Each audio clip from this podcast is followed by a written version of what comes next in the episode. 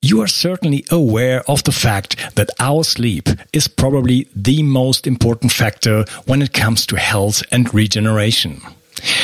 A good sleep is key for energy production, detoxification, brain health, and a lot more. The Oura Ring is probably the world's best sleep tracker. It's a tiny little ring that can track your deep sleep, your REM sleep, and even sophisticated parameters like night HRV and body temperature. I was able to identify a couple of sleep related problems for myself and solve them with the help of the Oura Ring. The ring comes with a built-in airplane mode and does not emit any visible light during the night like some popular wristbands or smartwatches do. I simply love my Oura ring. And the best part is, listeners of the Virus 360 podcast now get a whooping $50 off. The only thing you got to do is follow the link in the description of the podcast and the discount will be applied in the final checkout step. Sleep well. Thank you.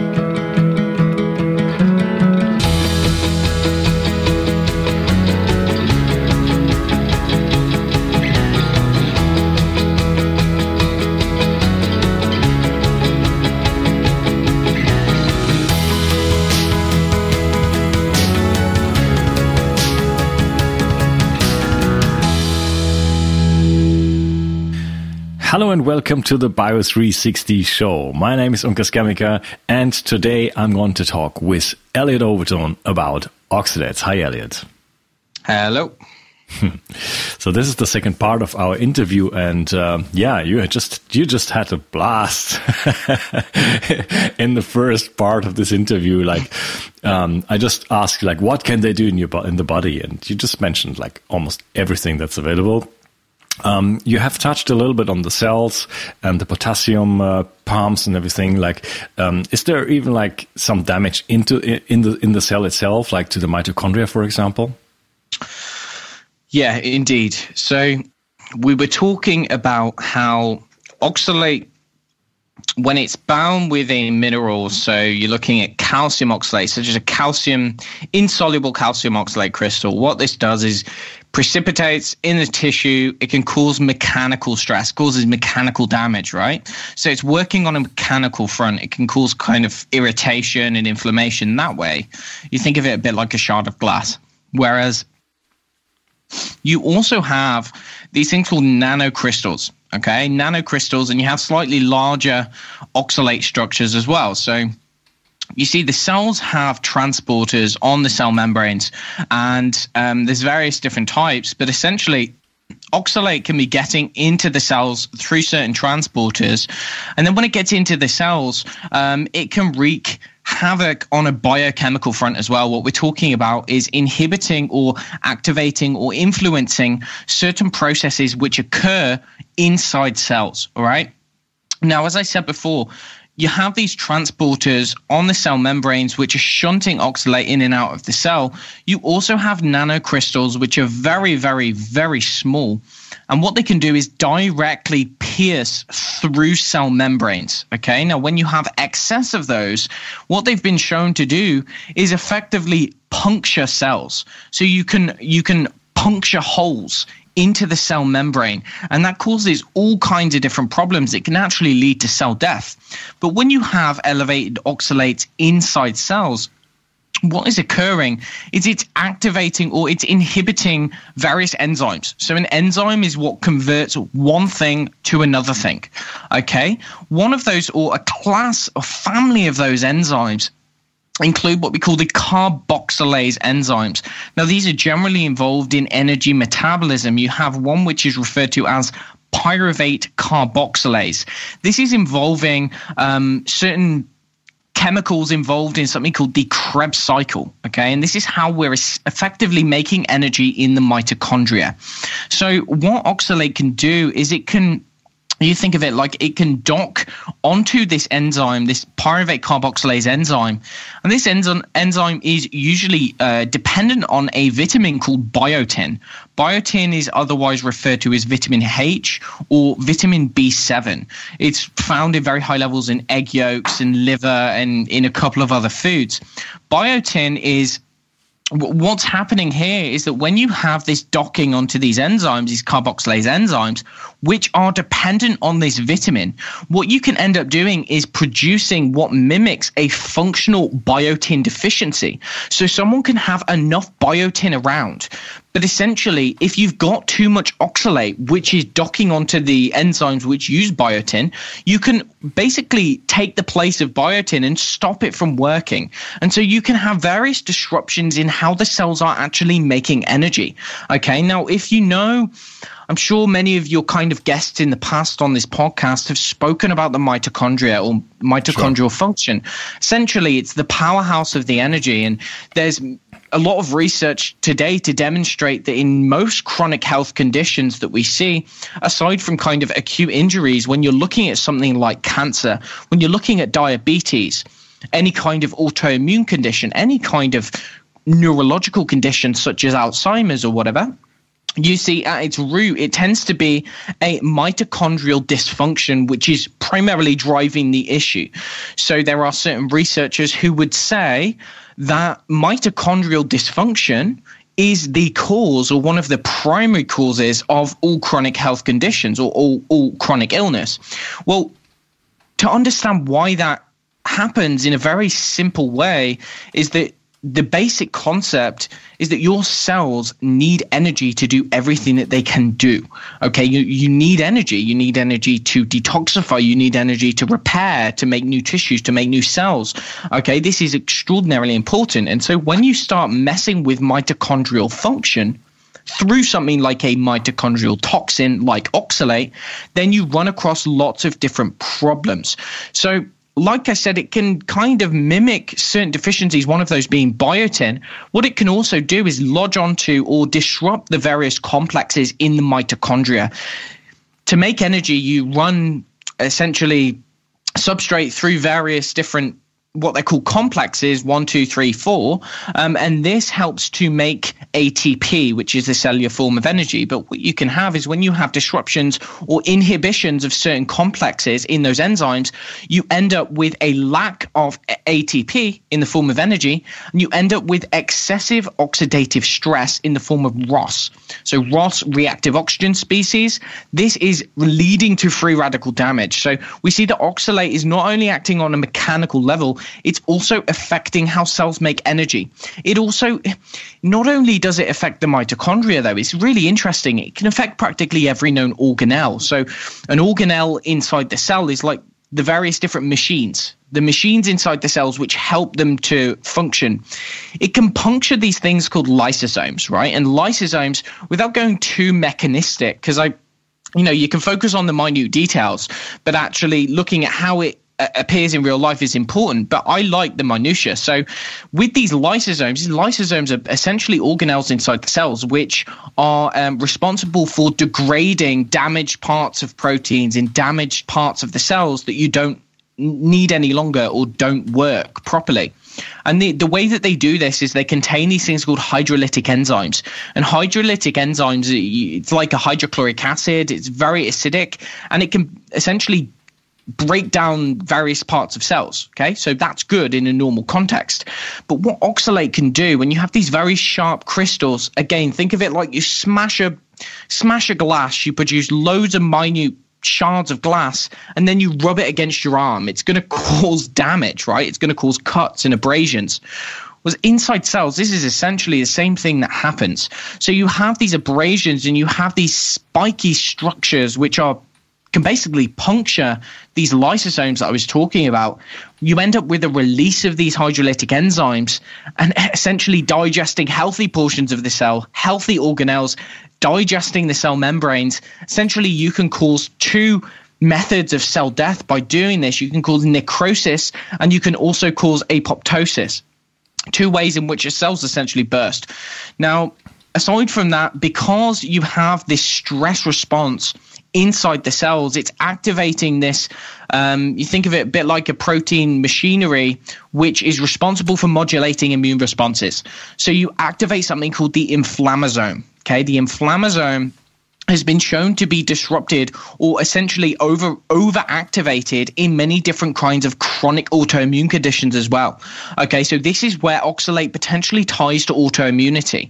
With autoimmunity, there is this activation of this inflammasome, and if you are not identifying the key trigger, for what is activating the immune system, then it's very difficult to um, resolve any autoimmune condition. Now, it turns out that whilst there's loads of different things which can activate this kind of particular immune response, um, being chemicals or EMFs or, you know, lectins, all of this kind of stuff.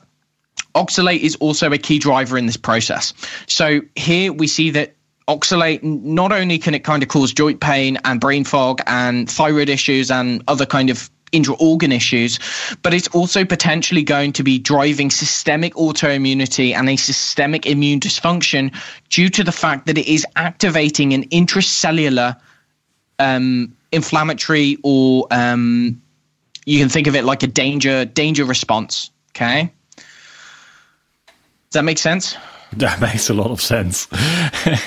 Definitely. Well, um, at the moment we are having this interview, um, I'm actually running a series of interviews about the topic of chronic disease, especially chronic fatigue, uh, fatigue in general, um, fibromyalgia, and this kind of stuff. And uh, I think we're kind of really missing that kind of interview.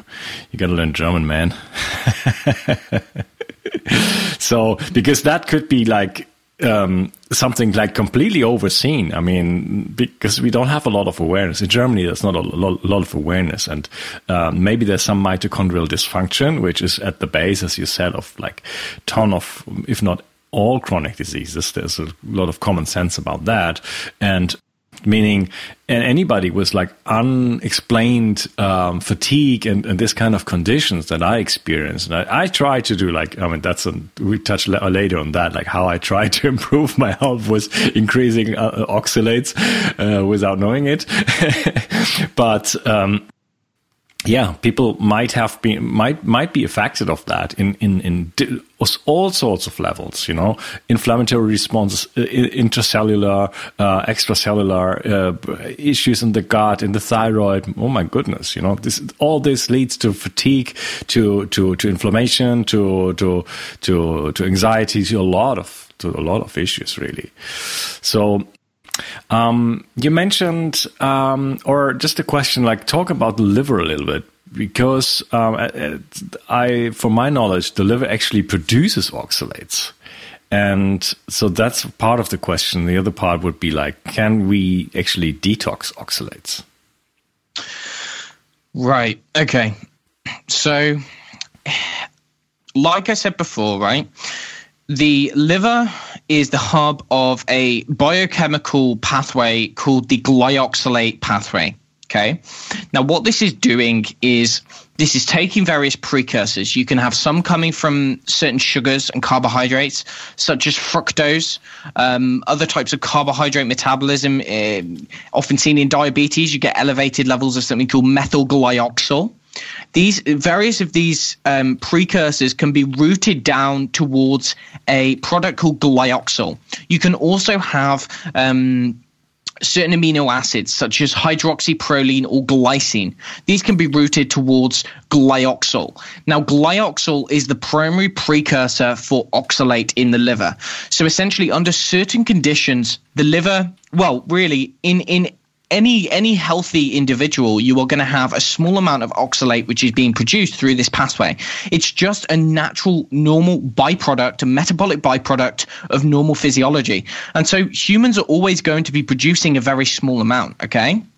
The problem is, is that under certain conditions, particularly three main conditions that I am personally aware of, two which are theoretically plausible, one which is very well established, is that when the liver is under oxidative stress, or when the cells are under oxidative stress, you are producing more of a precursor called methyl glyoxal, which is producing this thing called glyoxal. Essentially, when the liver is under oxidative stress, when we are deficient in certain nutrients, primarily the two B vitamins, which has been characterized in the animal literature. It's not very well established in the human literature, mainly because I think it hasn't been addressed. But if you're deficient in vitamin B6 or vitamin B1, because of where they sit in the pathways, you can end up with elevated oxalate production in the liver, actually contributing towards the overall oxalate load. So remember, I said that there is a, a genetic condition referred to as primary hyperoxaluria. Okay. Primary hyperoxaluria is essentially where the enzymes involved in the glyoxylate pathway, you can have three types. The enzymes involved in the glyoxylate pathway are not functioning correctly. And so you end up with elevated levels of oxalate being produced, and then that oxalate is basically being released into the bloodstream and then traveling throughout the whole of the body. And we see in the literature on primary hyperoxaluria that actually oxalate can then deposit in practically every known tissue, and it's coming out of the eyes, it's coming out of the ears, out the skin, out the mouth, out the your anus, urine, all of this kind of stuff. So it's a very horrible condition. Now, again, we have this kind of dogma in the literature and the science community that this is only a problem for people who have this genetic condition and that for anyone else this is not an issue but in our modern world especially with western diets well with all of the different kind of exposures that we have in our modern world we live in a condition uh, in a situation where we are being bombarded by stuff which is causing oxidative stress that's one thing we also have uh, very high.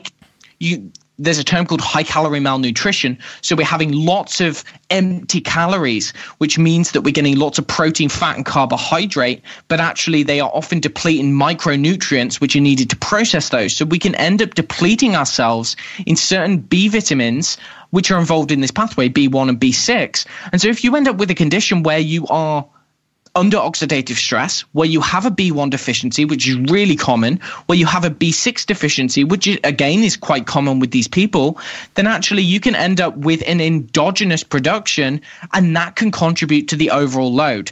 So, really, they are two kind of separate things. But the way that they interlink is that someone on a high oxalate diet because of the route of oxalate absorption, it's going to the liver first of all.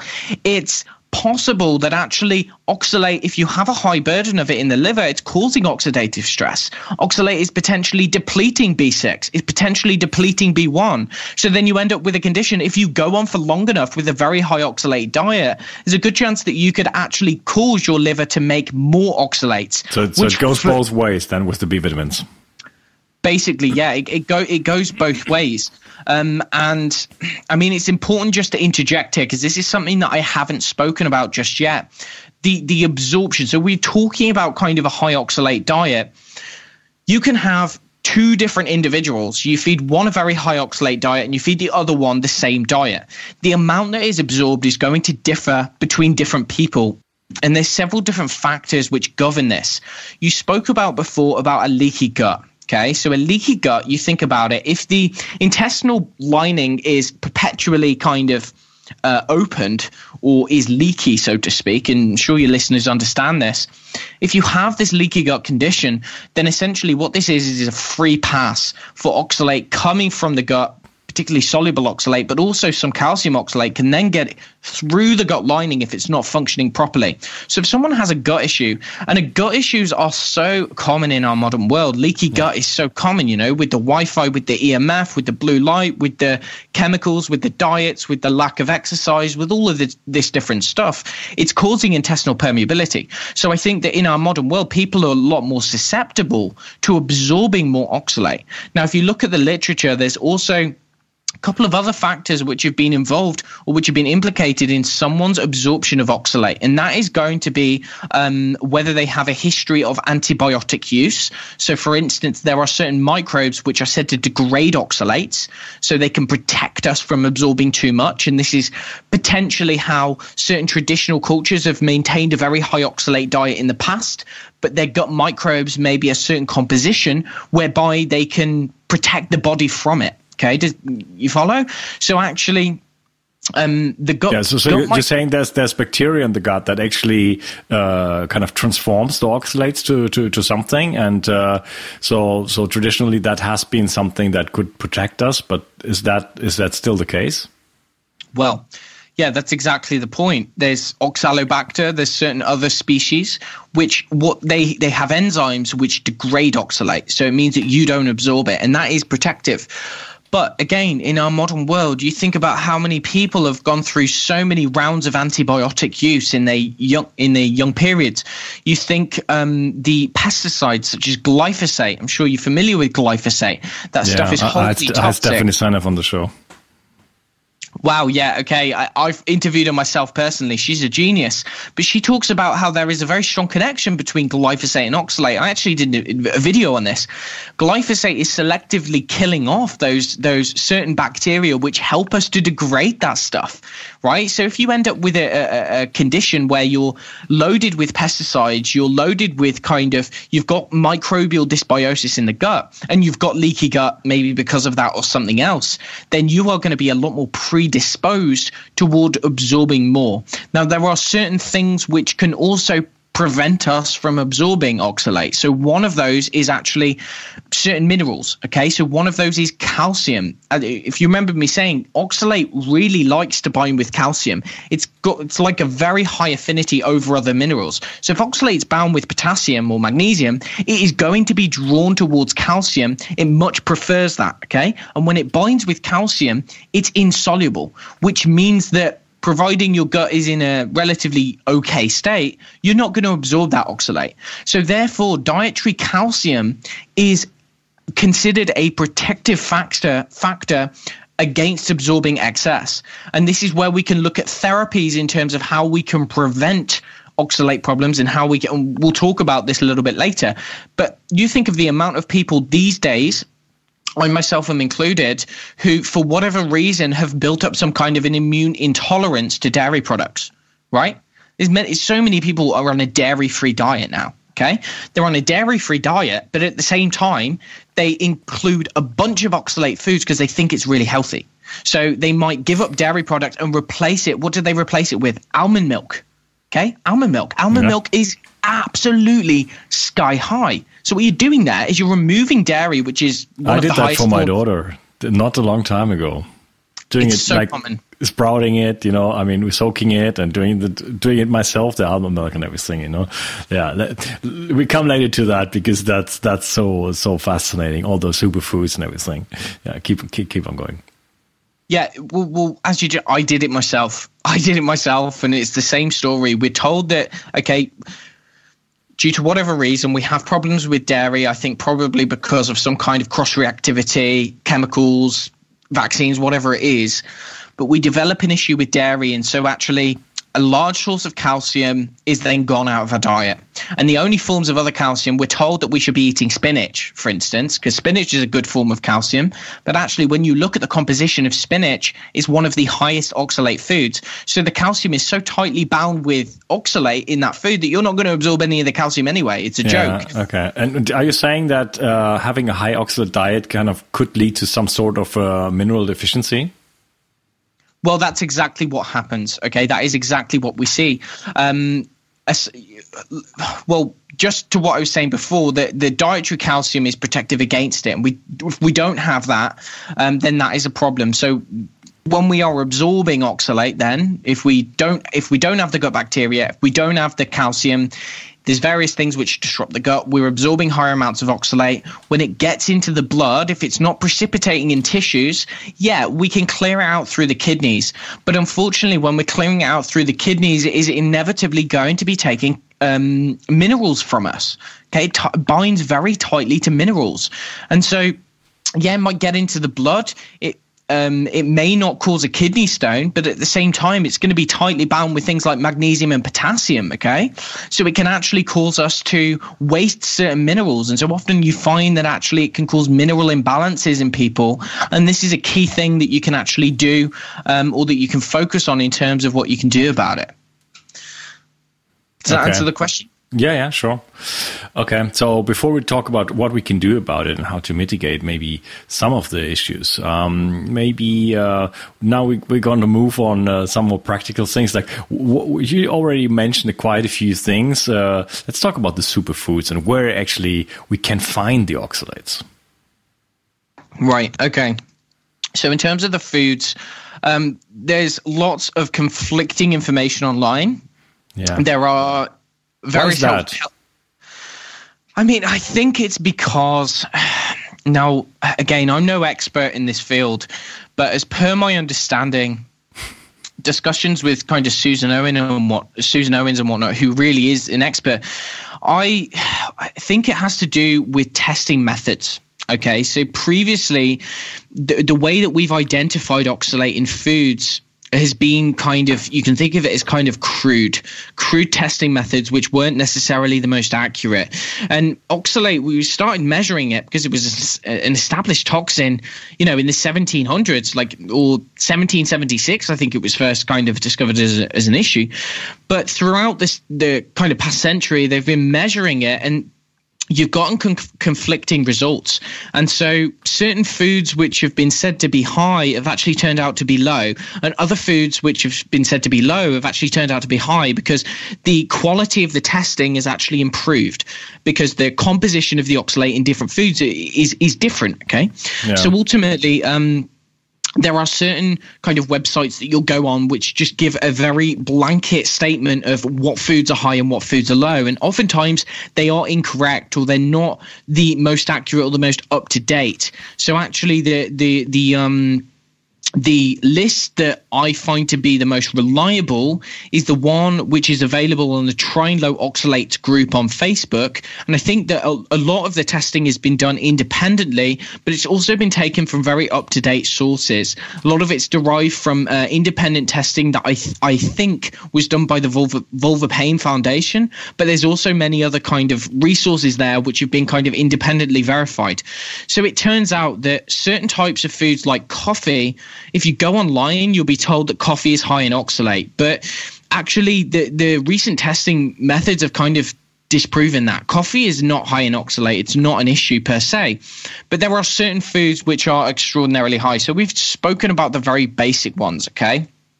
So, for instance, you have dark chocolate, which is said to be a superfood. You have, in fact, here's an interesting one: is certain fruits. Okay, so most fruits are relatively okay, but you have things like star fruit, you have kiwi fruit, you have um, clementines, you have a couple of different fruits, which are particularly the berries. Many of the berries contain very high levels, such as blackberries or certain types of blueberries, whereas other types are okay. And this is where it gets kind of important to differentiate because certain types of vegetables, certain families of vegetables can contain high levels, whereas other families which fall into the same category, such as kale, you can have purple kale, which is fine, whereas ordinary kale is moderately high. Okay, so it can get quite confusing in terms of exactly what is very high and what is low, and so that's why it's important to kind of cross-reference if you're if you want to know the exact details to cross-reference with the available resources um, online. But essentially many of the staples which are found in gluten-free diets okay? And this is where it gets kind of difficult or kind of uh, problematic. People who follow gluten-free uh, gluten-free dairy-free diets which is really common what they end up doing is they end up replacing wheat. Wheat is relatively high but they end up replacing wheat with something like almond flour okay? Wheat now, is high? as, in oxalates? Yeah wheat, wheat is wheat is quite high oh okay? i didn't know that. Okay. Yeah wheat and most grains are quite high. Most grains are quite high. You find the odd thing which is not, like for instance, chickpeas. Chickpea flour, chickpea flour is relatively low oxalate, but most of the grains are quite high. Many of the gluten-free grains are actually higher than wheat, if I remember correctly. So you have people going on gluten-free, dairy-free diets. So they remove the calcium, which is protective, and then what they do is they also massively increase really high oxalate foods to make things like gluten free breads. So, for instance, you have things like almond flour. Almond flour is so high that you would not believe. So, when you cut out bread or on ketogenic diets, if you know people who follow ketogenic diets, what they do is to replace the bread portion of their diet, they end up using very high oxalate foods to um, to replace those things. So almond flour, any kind of nut flour is just unbelievably high. You also have things like um, certain nuts, as I said, like peanuts, but you have um, many of the so-called healthy um, healthy herbs and spices like parsley or turmeric or cinnamon. And whilst what we do is we see that these things have some kind of nutritional or medicinal properties, such as in Ayurvedic medicine, we see, oh, they use turmeric and they use cinnamon, and this is beneficial. So what we do in the West is we put two tablespoons worth in, in a smoothie and At have least. it on a daily basis. and, and, that's just not what they did in those cultures. They used it as yeah. medicine and it can be used as medicine. But what we do is we take it to the extreme. We assume that, oh, more is always better, right? And it doesn't work like that. And so, actually, what we do is we end up piling things like turmeric and cinnamon into our smoothies and we get a massive dose. Now, if you look at a green smoothie, which contains something like turmeric, cinnamon, almond milk, maybe some ground almonds, um, some juiced spinach, some berries, some raw cacao powder. Okay, that that's a that's a kind of typical recipe for a vegan smoothie, right? Or even for a keto smoothie. That is what you might find. Well, the recommended daily intake for oxalate um, oxalate consumption is around 150 milligrams per day, right? Whereas in one of those smoothies, you could easily top 1.3 grams Okay, over 10 times the amount of the daily recommended intake in one smoothie. And that is aside from all of the other, you know, the sweet potatoes, the potatoes, something I haven't spoken about. So I said sweet potato is high, but also potato and many other root vegetables.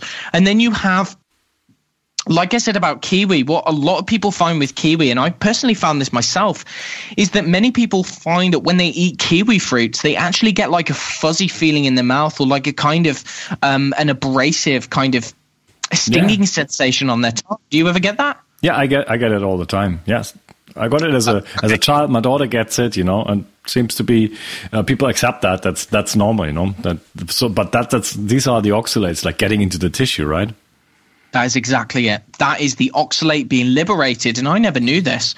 But again, that's oxalate being liberated and actually puncturing, causing microabrasions to your mouth, right? So it's really problematic. Uh, really, the saddest thing, though, I would say, is that many of the other foods, we don't get an immediate response. We don't get told. We our body doesn't know when why this is, happens. Why, why, why is that? Why, why, why don't I react to, to cacao, which I was over consuming like crazy? I think it has to do with the ratio of soluble, insoluble, and free oxalic acid, right? Mm-hmm. So I think that, I mean, don't quote me on this because I'm not entirely sure, but I would imagine it has to do with the type of oxalate which is found in the kiwi fruit and why that's potentially more liberated, okay, than than other types. But simply just because you don't get an immediate response from cacao or some other kind of food does not mean that it's not causing you a problem. And that actually, this is again, this is why I think it's so dangerous. Ox- high oxalate diets are, and why I try to get as much information as I can about them they are so insidious in that people oftentimes don't get immediate responses, but it goes under the radar. And you only start seeing that you've got issues with it when it's too late, when you've already accumulated quite a lot of it. Um, and you know, and it takes a long time to get rid of. But on some of the foods, if we again, like um, one of the the the actual um, the the highest foods in nature, particularly in you know the northern hemisphere where we grow, is rhubarb, right? And rhubarb there have been cases of individuals who have eaten too much raw rhubarb and actually developed like acute kidney failure. Okay, so you can the the tangy flavor in rhubarb is actually attributed to its very high level of oxalate, and so it's it, the high oxalic acid in the rhubarb. It's why it's very important to cook it and to have it very ripe. But even then, it's extraordinarily high.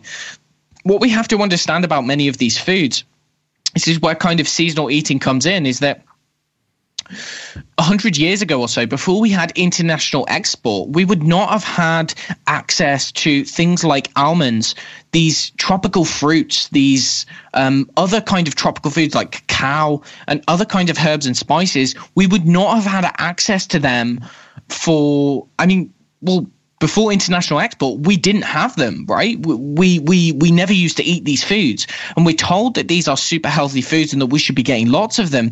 But actually, you don't see them in nature where we live, right? So I think that we have less capability to be able to process them effectively. There's also the issue of seasonality. So actually, Susan, uh, sorry, uh, Sally Norton has written a very good paper. It's called like lost seasonality and the overconsumption of of vegetables, and it's that essentially in the supermarket where we are now, what we can do is we can go there and get all these foods all year round because we grow them in an artificial like manner and we can get foods that don't grow in our local environment at all times of year. Like you can get, uh, you know, strawberries in December when they just simply don't grow in Germany or they don't grow in the UK. You don't get them. You get them in short bursts throughout the year. So, for instance, rhubarb only has a very short season of like one or two months.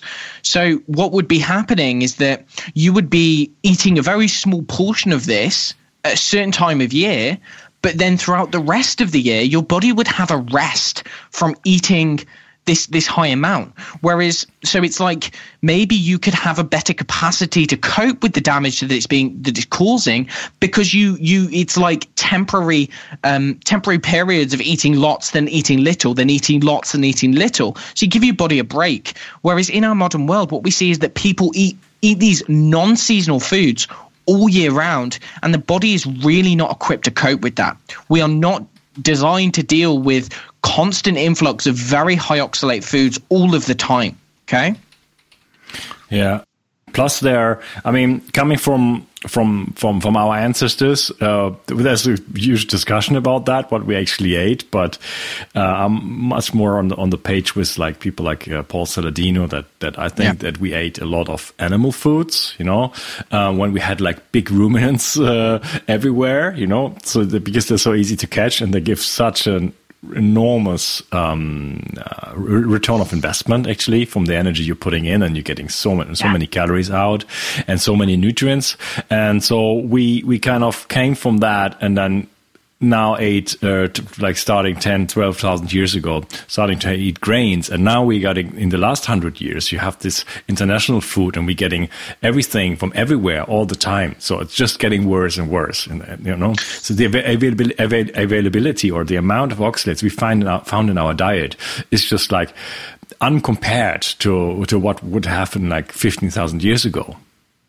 yeah, exactly. So you have it, it like it's like it's coming from all fronts there. So you have, like you just said, this an enormously high, unnaturally high influx of oxalates, but then you also have a less less of an ability to process that because you have the things like the antibiotics, the toxins, the gut disruptors, the things which affect how well we can process that. So it's like both things kind of set up an individual to be absorbing a lot of this, accumula- accumulating a lot of this, and then developing health problems from that. Now, on the topics of, of, of foods which are which contain it, it's important to note that there are actually a lot of plant foods which are very kind of low in oxalate as well.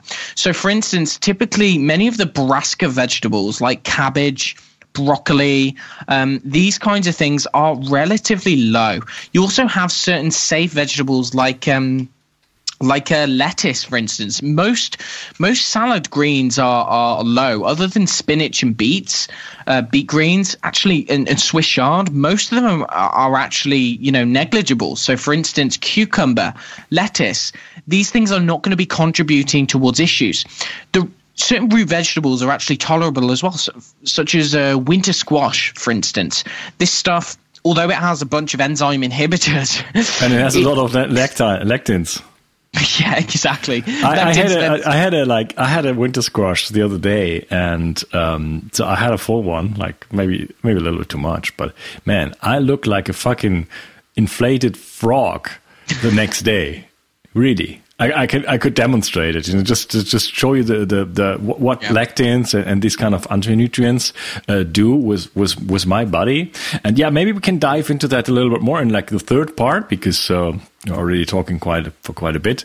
So let's call it a day uh, on this part, and then uh, yeah, keep talking about all these foods and how we kind of made it even worse. Like I said, like we came from eating animal foods and then uh, eating grains, and now eating international food, but then we now we we think that these are the healthy foods and we completely overdo it. And i want to share a little bit like how i did that. Thank you for being on the show man. Goodbye